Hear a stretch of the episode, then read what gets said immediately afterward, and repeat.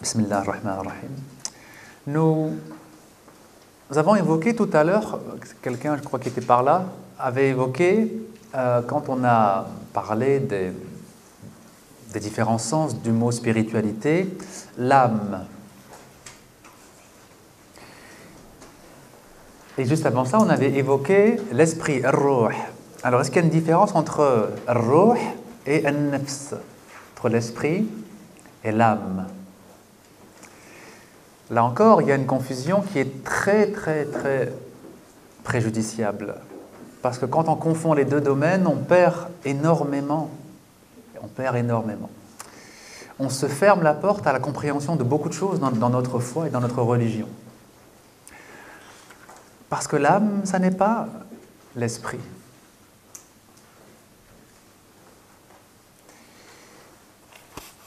Un nefs, c'est quelque chose qui est décrit dans le Coran de manière très précise. Mais ruh, non. Ruh, vous n'avez pas de description de ce qu'est ruh. Vous avez au contraire le rappel que c'est un domaine qui nous dépasse. يسألونك عن الروح قل الروح من أمر ربي وما أوتيتم من العلم إلا قليلا Il t'interroge sur l'esprit. Dit L'esprit relève de l'ordre d'Allah, relève de ce qui appartient à Allah. Et en ce domaine, vous n'avez reçu que peu de science. C'est une des questions qui a été posée au prophète. Par qui? C'est une des réponses que le prophète a, données pour une question posée par qui? Oui Par les juifs de Médine, par les rabbins de Médine quand ils ont voulu éprouver la réalité de sa prophétie, ils ont demandé au rabbin quelles sont les questions qu'on pourrait poser au prophète pour le tester. Et parmi les questions, il y avait celle-ci. Et les rabbins leur ont dit, si il vous répond sur cette question, il n'est pas prophète. S'il ne vous répond pas, il est prophète. Effectivement, euh, il a répondu aux autres questions, à savoir les jeunes gens de la caverne, et puis Dhul Qarnayn aussi. Je sais pas si ça. Ah oui, voilà. Il s'arrête parfois. Et là, il vient de reprendre.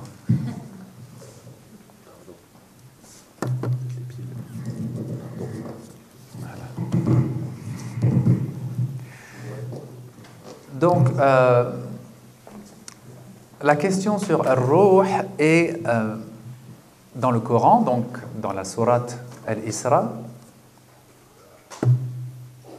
cette question donc euh, n'a pas reçu de réponse très claire parce que c'est un domaine qui dépasse l'être humain. D'ailleurs, même le terme ruh, les commentateurs disent que ça peut désigner plusieurs choses. Ça peut désigner l'esprit humain, mais ça peut désigner aussi un ruh qui est une réalité angélique,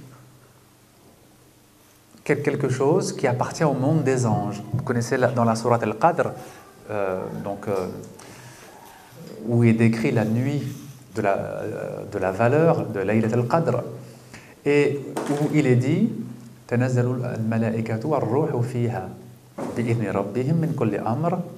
Durant cette nuit, et les anges descendent.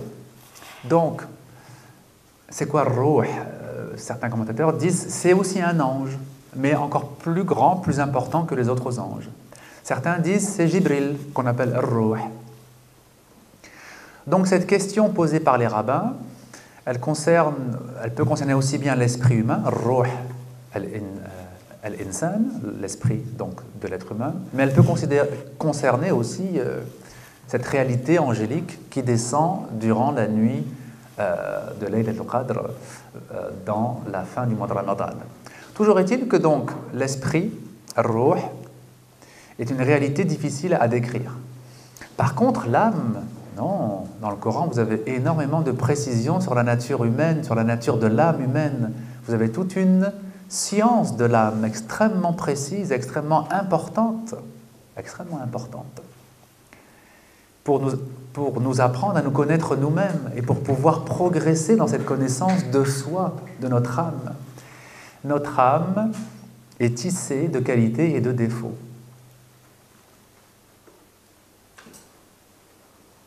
Alors, qu'est-ce que nous dit le Coran sur l'âme? Qu'est-ce qui vous vient à l'esprit quand on vous dit le Coran parle de l'âme? Qu'est-ce qu'il dit de l'âme? Qu'est-ce que vous retenez, disons, facilement? L'âme, oui euh, On retient des catégories d'âme. On parle de Nafs al-Lawama, Oui. Nafs al-Mutma'inna. Et euh, on a vu ça aussi dans le précédent euh, Séminaire euh, Alors, il en manque une Nafs al-Ammara. D'accord Donc, le Coran nous décrit trois types d'âmes. Nafs al-Ammara l'âme qui incite au mal.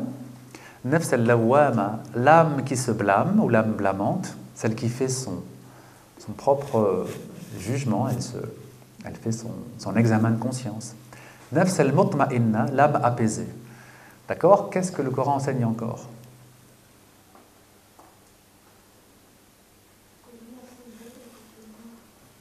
Alors, toute âme goûtera la mort, d'accord? Ici, nefs a le sens de insan, c'est-à-dire tout homme va goûter, tout être humain va goûter la mort. Ici, ce n'est pas l'âme intérieure, c'est nefs au sens de chaque individu, chaque être humain. Oui. Très bien. Donc le verset de la sourate Ash-Shams, le soleil qui dit que Allah a modelé l'âme et lui a inspiré sa part de fujur, de perversité donc, et de taqwa, et de piété. Ce qui veut dire que dans toute âme, il y a une part de perversité, une part de piété. Il y a des qualités et des défauts. D'accord Quoi d'autre encore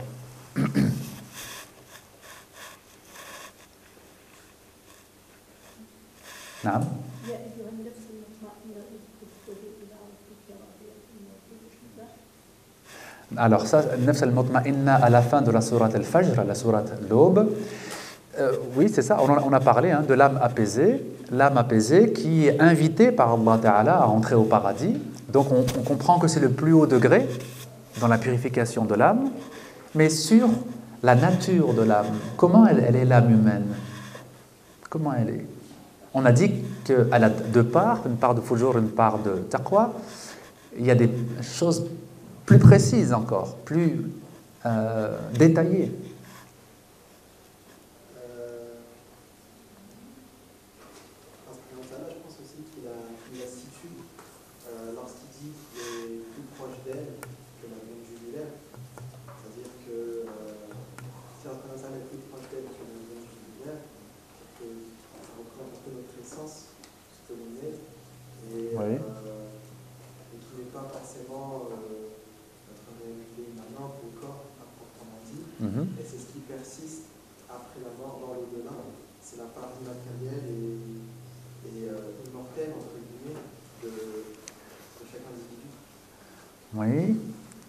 Alors la part immortelle en nous, ce serait plutôt roh, ce serait plutôt l'esprit.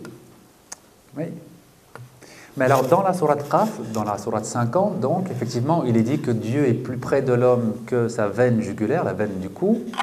Il est dit aussi وَنَعْلَمُ مَا تُوَسْوِسُ بِهِ نَفْسُهُ Et nous savons ce que son âme lui suggère. النفس توسوس كالشيطان qui est celui qui suggère des choses de manière furtive? En principe, c'est shaitan.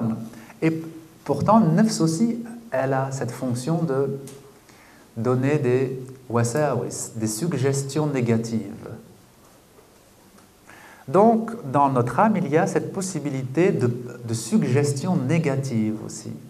Vous avez des suggestions négatives qui peuvent venir de Shaitan parfois, mais qui peuvent parfois venir de vous-même. Des fois, Shaitan n'a même pas besoin d'intervenir pour, pour donner des mauvaises pensées aux gens. C'est les gens qui se donnent à eux-mêmes de mauvaises pensées.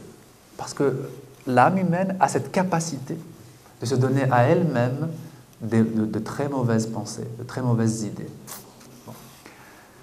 Alors, donc, euh, il y a cette dualité de l'âme entre le bien et le mal, entre le fujur ou taqwa. À mon avis, c'est la chose la plus importante à comprendre. C'est qu'il y a en nous une dualité. Notre, notre âme humaine est duel. Nous ne sommes pas un tout homogène. On n'est pas entièrement bon, entièrement mauvais. On est un mixte de ces deux choses-là. Et c'est ce qui fait la particularité de, de la nature humaine. L'ange, il est entièrement dans la lumière, il est lui-même lumière. Les shayatines sont ténèbres et sont attirés par les ténèbres, et l'homme, il est les deux, il est attiré par les deux. Alors après, évidemment, euh, en proportion variable chez chacun et aussi en fonction de son cheminement, mais à la base, à la base, toute âme a cette dualité présente, cette capacité de faire le bien, cette capacité de faire le mal. Tout va dépendre d'abord du contexte, du milieu dans lequel on grandit, de l'éducation qu'on a reçue, et en quatrième lieu, de l'effort personnel que l'on fait. Bon. Donc, Allah Ta'ala nous dit que notre âme possède cette dualité et s'il nous le dit, c'est pas pour qu'on se morfonde et qu'on se dit Ah, mais j'ai une part de perversité en moi, ah, mais c'est catastrophique, qu'est-ce que je vais faire, comment je vais m'en sortir? Il le fait pour qu'on puisse faire un état des lieux en nous-mêmes. Faites euh, votre propre examen de conscience, faites votre propre jugement avant que vous soyez jugé, c'est-à-dire avant Yom al avant le jour de la résurrection. Donc Allah nous le dit pour qu'on puisse faire notre état des lieux. Et pourtant, beaucoup d'entre nous, qui sommes donc musulmans, qui connaissons euh, le verset de la sourate Shams, on continue à ne pas faire cet état des lieux. On se dit, oui, bon, c'est dit que j'ai une part de perversité, une part de piété, et on passe à autre chose, comme si c'était secondaire. C'est absolument essentiel. Si je vous dis, vous venez de rentrer chez vous, il y a un cambrioleur qui s'est caché dans une des pièces de chez vous. Vous allez vous dire, ah bah très bien, je vais me faire un café. Ah très bien, je vais prendre une petite douche. Si on vous dit, il s'est caché, il est chez vous, vous allez dormir tranquillement en disant, demain j'ai une longue journée, il faut que je me repose. Ah non. Si vous, si vous savez qu'il y a quelqu'un chez vous qui vous veut du mal, il faut absolument d'abord déterminer où il est, puis prendre les moyens pour le faire sortir, appeler de l'aide, appeler la police. Mais vous n'allez certainement pas aller dormir tranquillement. On vous dit dans votre âme, il y a une part de fujur. Et la vie continue comme si de rien n'était. Oui, bah, très bien, pas mal. Une part de, piété, une part de fujur, et la vie continue. Non, normalement, ce qui doit en découler, c'est que vous devez vous dire, mais il faut absolument que je sache où sont ces deux parties. Quelles sont mes qualités? Quels sont mes défauts? Parce que il faut au moins que je sache ce que c'est pour que je puisse m'en préserver. Si, je vous dis, il y a un cambrioleur qui est rentré chez vous et s'est caché dans la salle de bain, quel est le réflexe? Il faut aller l'enfermer et appeler de l'aide, n'est-ce pas? D'abord, on l'enferme pour qu'il ne sorte pas, parce que sinon, le temps que la police arrive, il va. Bon. Donc, il faut neutraliser le mal, il faut le mettre en quarantaine. Pour ça, ça veut dire qu'il faut comprendre où sont vos qualités, où sont vos défauts. Si vous ne faites pas cet examen de conscience, si vous ne faites pas cet état des lieux, ce bilan en vous, vous, vous êtes le jouet de vos défauts. Si vous ne savez pas où sont vos, défauts, vous avez toutes les chances d'en être manipulé. Et je vais vous dire même une chose, ceux qui ne connaissent pas leurs défauts sont ceux qui sont le plus manipulés par leurs défauts. Eh oui. Ce n'est pas parce qu'on ignore un défaut qu'il a cessé d'exister. Hein. Ça, c'est ce qu'on appelle la, politique de, de l'autruche, oui. C'est-à-dire, tant que je ne vois pas ce qui ne va pas, je ne risque rien. Et vous avez beaucoup de gens qui sont comme ça. Nous sommes comme ça. On ne veut pas prendre conscience de, des ténèbres qui sont en nous, parce que ça ne nous fait pas plaisir, évidemment. Et puis, c'est quelque chose qui est difficile de se dire Ah, je suis comme ça. Oui. effectivement. On est aussi comme ça. On n'est pas seulement comme ça, on est aussi comme ça. Mais donc c'est vrai qu'il y a souvent de la peur. hein. Il y a de la peur qui fait que la personne préfère se voiler la face et puis continuer à avoir, euh, à mettre un vernis, disons, euh, à continuer à avoir un comportement plus ou moins acceptable extérieurement. L'attitude du croyant, c'est de se dire bien, comment je peux me rendre compte de, de mes défauts? Comment je peux prendre conscience de mes défauts? Alors, euh, il y a plusieurs façons. Mais je crois que la façon la, plus simple, la plus accessible, celle, qui, celle par laquelle on doit commencer, hein, c'est ce qu'on appelle Sahba Saliha, la bonne compagnie, la compagnie vertueuse. Qu'est-ce que la bonne compagnie? La bonne compagnie, nous dit le prophète, elle est comparable à quoi? Sahib al-misk, au vendeur de musc, n'est-ce pas? Même si tu, n'achètes pas de musc, tu ressors parfumé.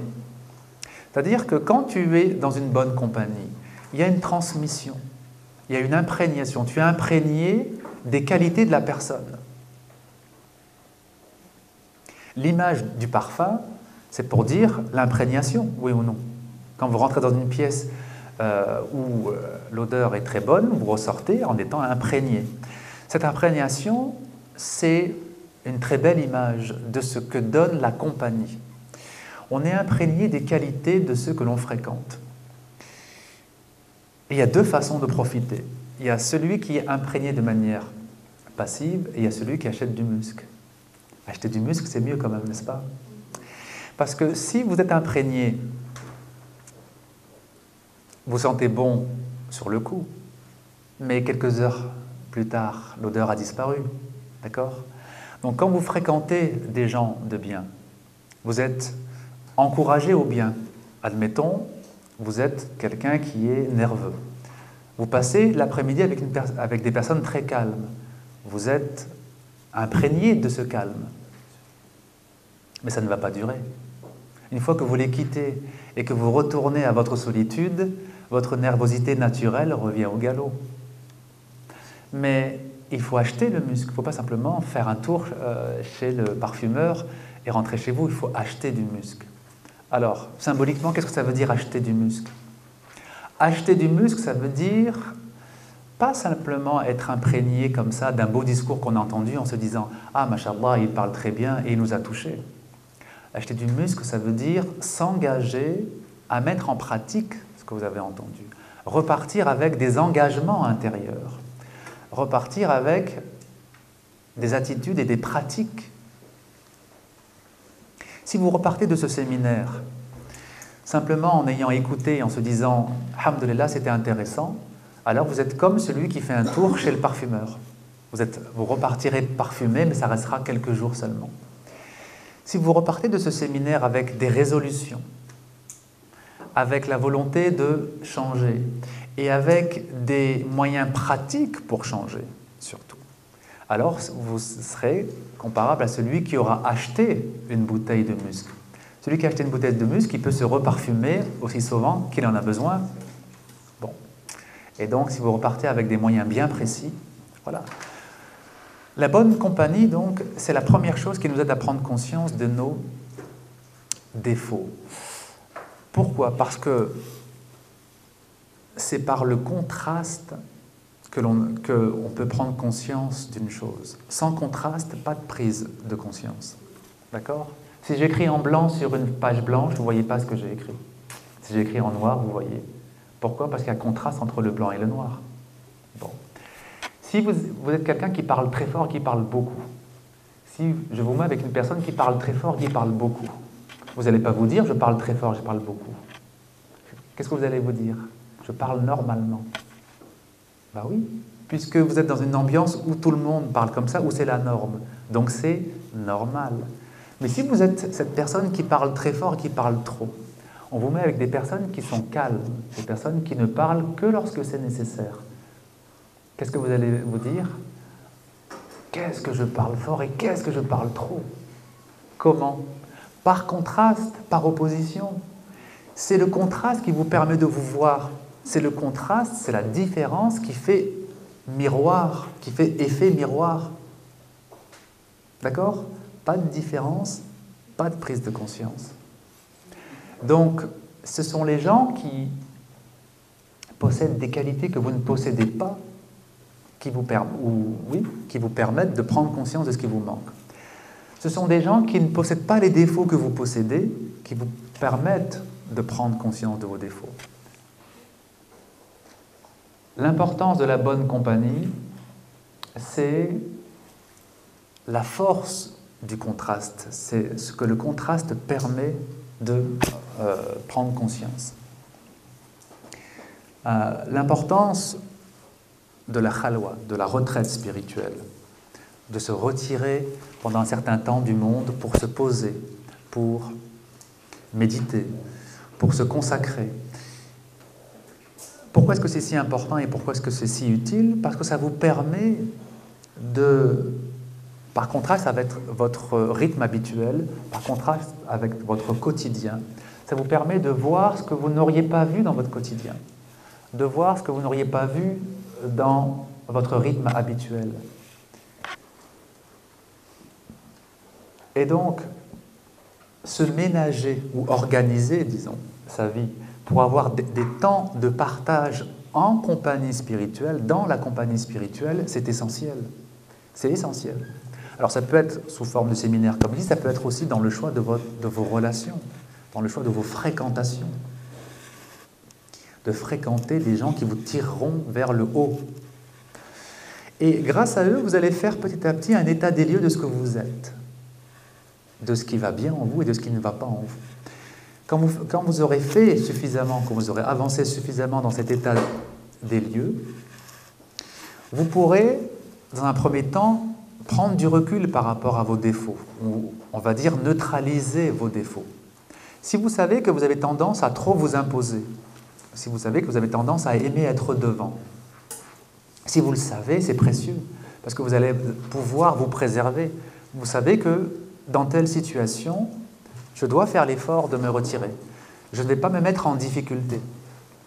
Si on propose euh, un poste à responsabilité euh, dans la mosquée, par exemple, où je suis devant les fidèles, je vais plutôt préférer un poste dans la discrétion, où j'œuvre pour la mosquée dans la discrétion, parce que je sais que ça m'est utile à moi. Vous voyez, si vous prenez conscience d'un défaut, vous pouvez vous en préserver.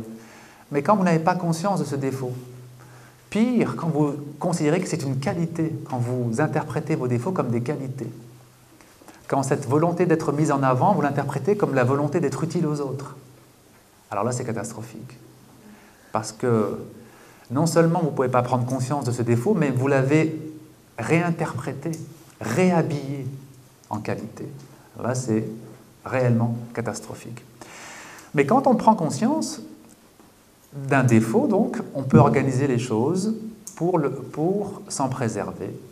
Le temps qu'ils disparaissent, inna salata tanha al wal munkar akbar. Certes, la prière préserve des péchés et des turpitudes, et certes, le rappel d'Allah est plus grand encore. Tout à l'heure, on reviendra sur ce verset. La prière purifie, purifie pas du jour au lendemain, purifie sur le long terme, dans la régularité, dans l'approfondissement de sa prière, dans le khushu', dans le recueillement de, de, la prière. Sur le long terme, la prière vous purifie. Mais en attendant qu'elle vous purifie, il faut que vous preniez des distances par rapport à vos défauts. Il faut donc que vous appreniez à les connaître, à les découvrir, à les percevoir. Et on va terminer sur l'exemple d'un compagnon d'un serviteur du prophète, un jeune serviteur qui apportait de l'eau au prophète pour ses ablutions, notamment lorsqu'il veillait le soir en prière. Et puis, euh, donc, il a servi le prophète pendant des années. Le prophète lui a dit euh, Demande-moi quelque chose, j'aimerais te donner quelque chose. Puis, donc, euh, ce jeune serviteur remercie le prophète et lui dit Inch'Allah, je te, je te demanderai quelque chose. Et il revient quelque temps après, il lui dit tu m'as permis de te demander quelque chose, je voudrais te, faire ma demande. Il dit oui. dit J'aimerais que tu demandes à Allah que je sois avec toi au paradis. Et alors, le prophète lui dit euh, Qui t'a enseigné cette demande? C'est quelqu'un qui t'a enseigné cette demande? Il dit Non, non, ça, vient de moi. Et le prophète euh, reste silencieux et puis lui dit. Alors, aide-moi contre ton âme en multipliant les prosternations. Qu'est-ce que ça veut dire? Ça veut dire, tu me demandes quelque chose qui est, qui est grand, qui est très élevé, d'être dans ma compagnie au paradis. Et pour cela, il faut un certain degré de pureté, de purification. Mais comme ça vient de lui, c'est une vraie demande, c'est pas qu'il a entendu euh, Abu Bakr ou, ou Ali faire cette demande et qu'il répète. C'est vraiment quelque chose qui vient de son cœur. Comme il, voit, le prophète voit que ça vient de son cœur, il lui donne un moyen pour atteindre ça. Il lui dit Aide-moi contre toi-même, contre ta propre âme, en multipliant les prosternations. C'est-à-dire, aide-moi à ce que je, puisse demander à Allah ta, présence au paradis avec moi, en purifiant ton âme par les prières. En multipliant les prosternations, ça, veut dire en multipliant les rak'at et les prières. Donc vous voyez que, en fait, ce jeune a euh, cet élan spirituel d'être avec le sallam, mais il n'a pas conscience de certains défauts qui sont en lui, comme beaucoup de jeunes, hein, je dirais. Il a cette naïveté, disons, sur lui-même, il a ce manque de connaissance de soi qui caractérise la jeunesse, et il n'a pas conscience que dans l'âme, il y a certes des qualités, mais il y a beaucoup de défauts aussi.